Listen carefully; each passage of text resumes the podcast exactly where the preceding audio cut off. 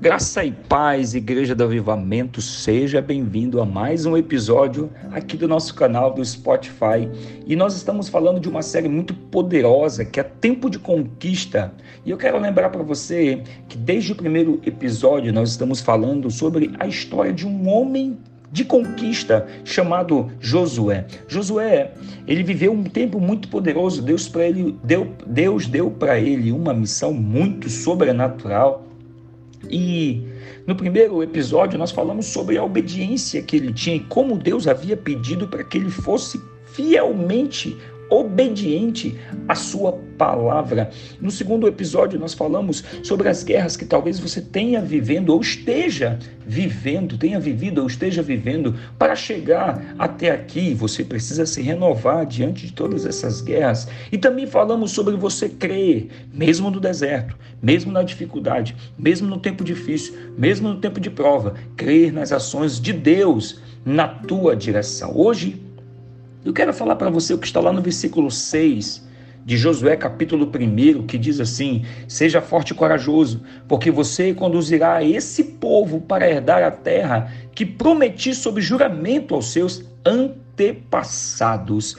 Quarto ponto que eu quero trazer para você aqui nesse terceiro episódio é: você precisa tomar posse das promessas. Olha que texto lindo Deus fala para Josué, mais uma vez ele repete isso várias vezes: seja forte, tenha coragem. E aqui Deus diz: lança uma promessa, você vai conduzir esse povo. Ei, esse povo que vai herdar a terra que eu prometi a você que vai conduzir. Aqui Josué está sendo chamado para conquistar aquilo que o seu povo já havia recebido muito antes do seu nascimento. A conquista de Josué já havia começado lá em Abraão. E essa mesma conquista, ela não ia terminar em Josué, ela, ela, ela chega, ela perdura até os dias de hoje. Por quê? Porque para cada geração Deus tem conquistas lindas e poderosas para serem liberadas. E eu quero aqui te dizer que essas conquistas, elas estão prontas, prontas para serem experimentadas. Ei, eu quero lhe dizer aqui, eu quero profetizar sobre a tua vida um tempo de conquistas e, e, e, declarar aqui que o que você vai tomar posse hoje está além das suas necessidades. O que você vai tomar posse hoje tem a ver com uma promessa feita a Abraão e que a partir dele Deus faria um povo que ninguém teria condições de contar. Por isso, eu preciso te dizer que antes da, antes da posse sempre vai haver a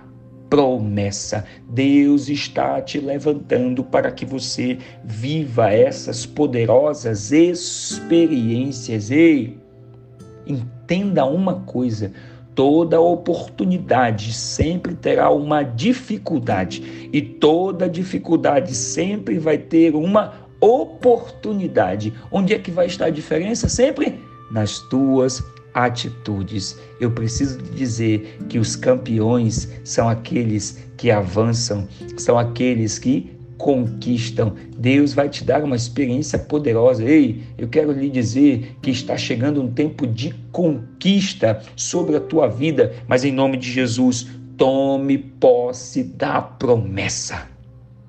Acredite ah, apóstolo, eu estou com medo. Ei, ei, ei. É por isso que o verso 6 começa dizendo: seja forte, tenha coragem.